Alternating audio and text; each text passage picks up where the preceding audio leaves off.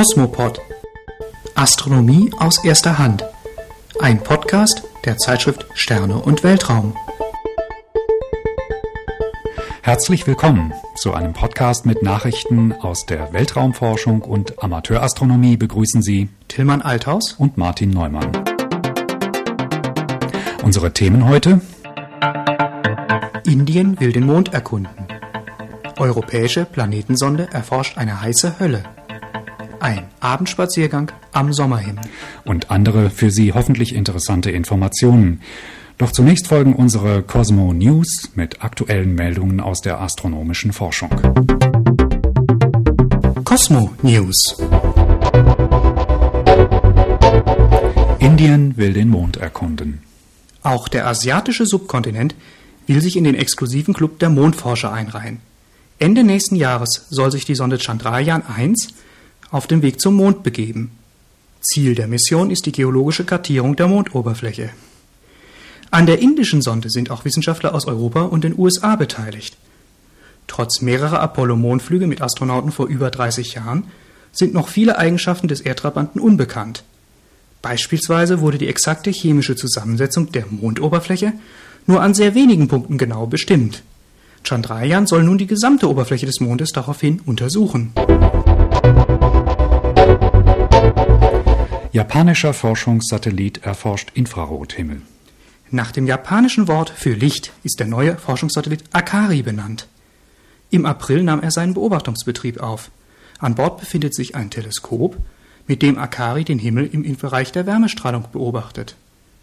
Als erste Beobachtungsziele peilten die Astronomen mit Akari eine Sternentstehungsregion und eine ferne Spiralgalaxie an. Die Bilder sind sehr detailliert und belegen damit die hohe Qualität des Teleskops. Akari soll in den nächsten zwölf Monaten den gesamten Himmel durchmustern.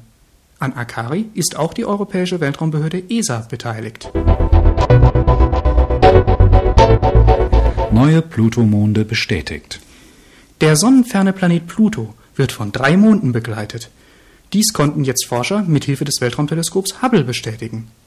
Die beiden neuen Monde heißen Nix und Hydra und sind nur etwa 140 bis 170 Kilometer groß. Viel größer ist der seit 1978 bekannte Plutomond Charon. Aber auch dieser erreicht mit einem Durchmesser von 1200 Kilometern nur etwa ein Drittel unseres Erdmondes. Genaueres über Pluto und seine drei Monde werden wir erst in neun Jahren erfahren. Denn dann wird die im Januar von der US-Raumfahrtbehörde NASA gestartete Raumsonde New Horizons Pluto einen Besuch abstatten. Cosmo Feature. Das Schwerpunktthema unserer heutigen Sendung ist die Erforschung unseres Nachbarplaneten Venus. In einem ruhigen, weißen Glanz strahlt Venus zurzeit als Morgenstern am Himmel.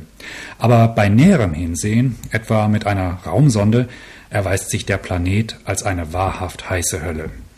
Seit April dieses Jahres hat die Venus Besuch, und zwar von der europäischen Raumsonde Venus Express. Tillmann, du hast die Ankunft von Venus Express live miterlebt, und zwar im Raumfahrtzentrum ESOC in Darmstadt. Bevor wir darüber sprechen, erklär uns doch bitte mal, was die Menschen seit Jahrtausenden so sehr an der Venus fasziniert. Ja, die Venus ist das hellste Objekt nach Sonne und Mond am Himmel und ist praktisch nicht zu übersehen, wenn sie am Horizont erstrahlt.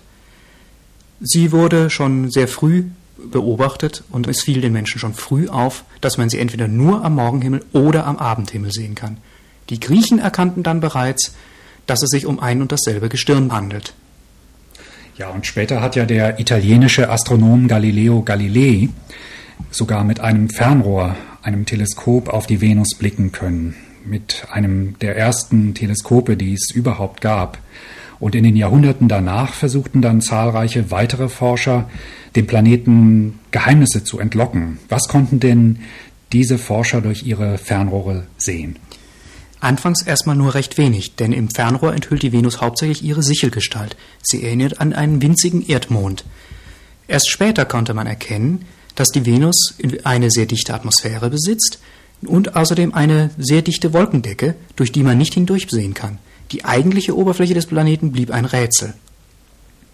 Und das setzte sich so fort bis mindestens Anfang der 60er Jahre, als ja dann die Erkundung der Venus mit Raumsonden begann.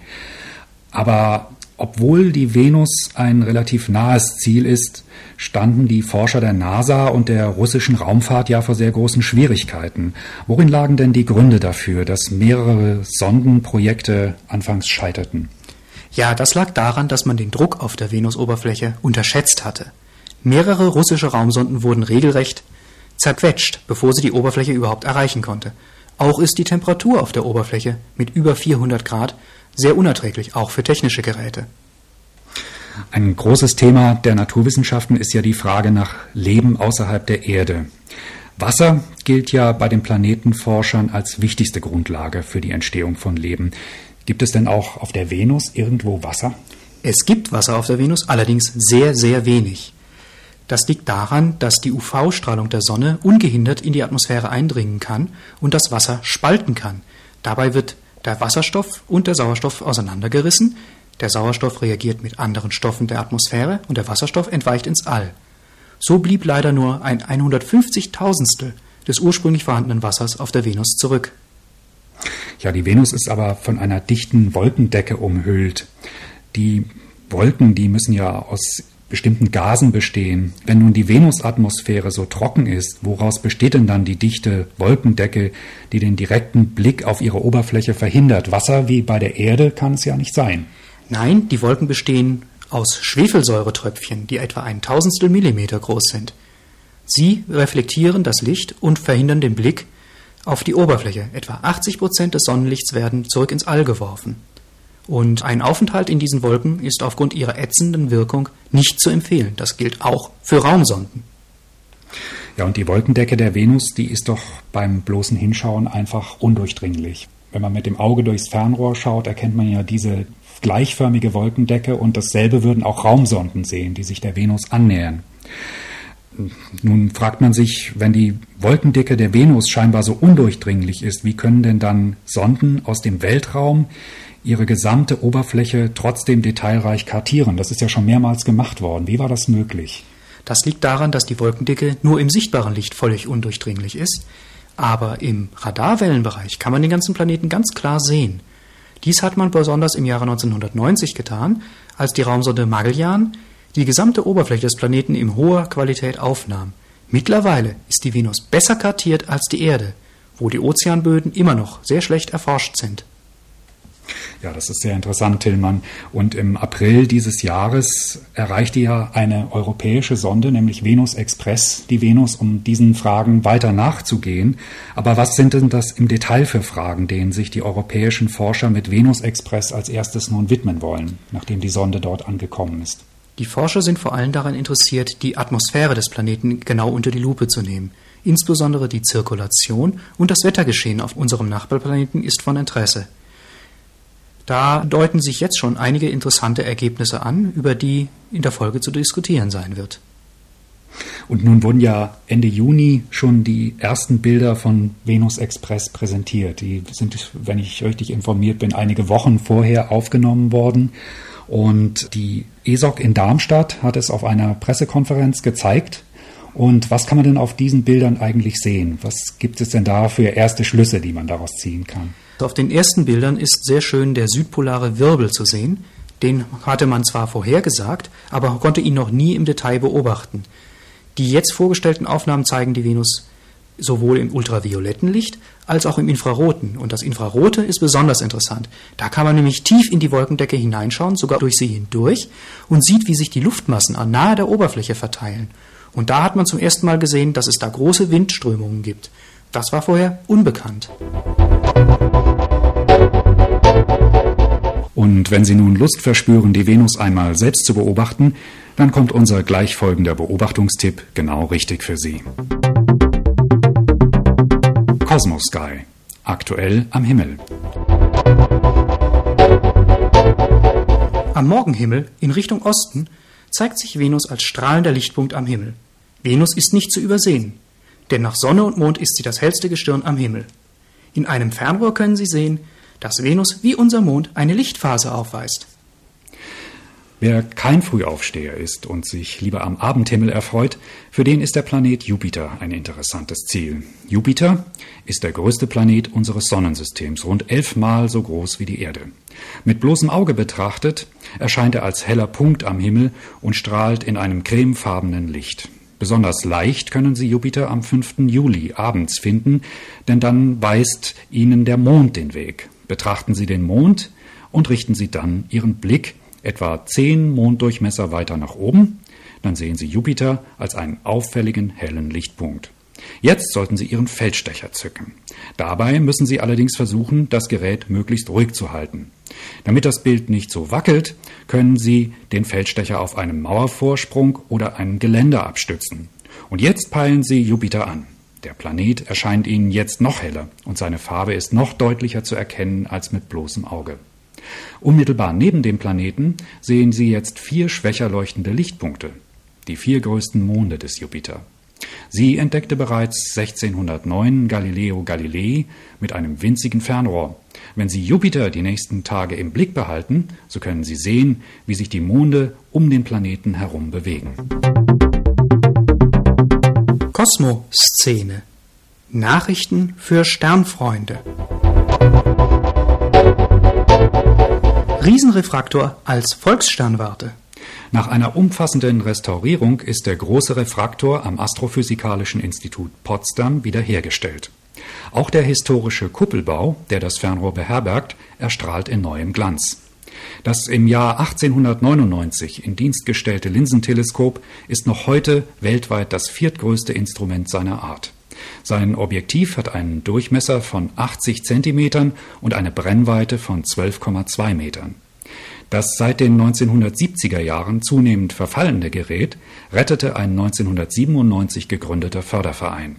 Ab dem Spätjahr soll der Refraktor als technisches Denkmal auch dem breiten Publikum zur Verfügung stehen. Geplant sind auch Beobachtungsabende, an denen die Besucher durch das Riesenfernrohr hindurchschauen können. Vorträge von Astronomen des Astrophysikalischen Instituts stehen ebenfalls auf dem Programm.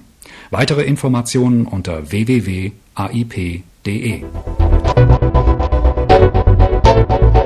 Eine Jugendsternwarte für Berlin. Der Berliner Verein im Sternfreunde im Fez führt Kinder und Jugendliche an die Astronomie heran. Im FEZ, dem Freizeit- und Erholungszentrum in Berlin, lernen jährlich rund 3000 Besucher die faszinierende Welt der Sterne und Planeten kennen. Die Mitglieder des Vereins wollen nun für Kindergärten, Schulen und Interessengemeinschaften eine Sternwarte bereitstellen. Die Grundlage hierzu bildet eine Sternwartenkuppel, die der Verein im Jahr 2005 als Spende erhielt. Geplant ist, die Kuppel nun auf dem Dach des FEZ zu errichten. Hierfür arbeiteten Architekten und Statiker ehrenamtlich einen Bauantrag aus und reichten diesen beim Land Berlin ein. Der erste Schritt ist somit getan.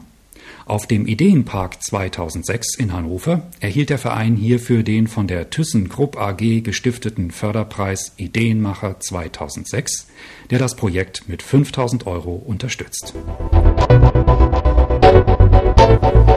Wieder Sterne über den Städten? Die jüngste Entwicklung der Energiepreise zeigt für die Amateurastronomie interessante Nebenwirkungen. So hat sich der Gemeinderat der schwäbischen Stadt Göppingen im Zuge der gestiegenen Energiekosten und der notorisch leeren Kassen der Kreisstadt dazu entschlossen, die kommunale Nachtbeleuchtung deutlich zu reduzieren. Dazu soll die Hälfte der rund 8700 Göppinger Straßenlampen künftig in der Zeit von 23 Uhr bis 5 Uhr ausgeschaltet bleiben. Die Stadt will so jährlich rund 125.000 Euro an Stromkosten sparen.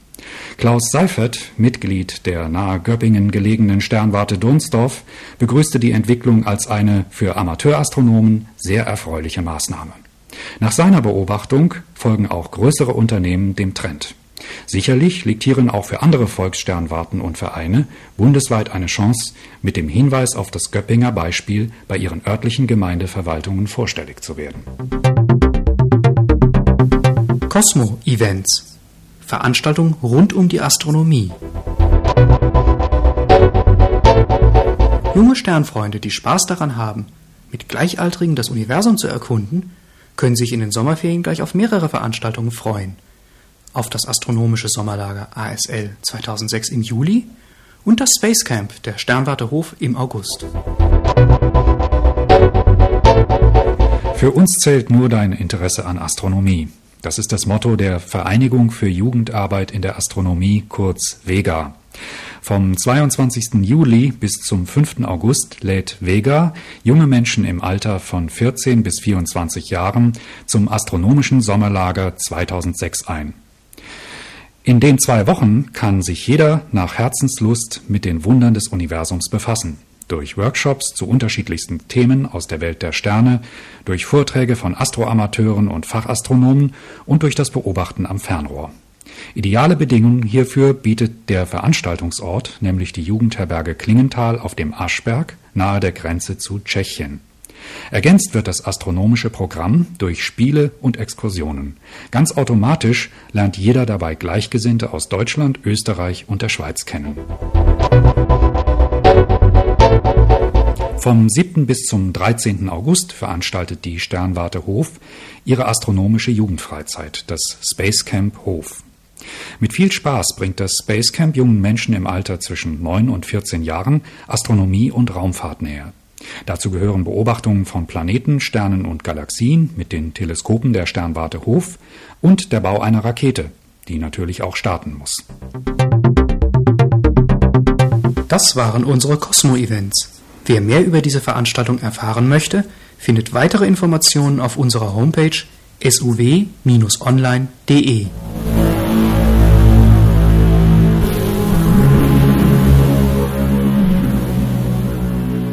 So viel für die heutige Ausgabe von Cosmopod. Für Ihr Interesse an dem Podcast der Zeitschrift Sterne und Weltraum bedanken sich Tillmann Althaus und Martin Neumann.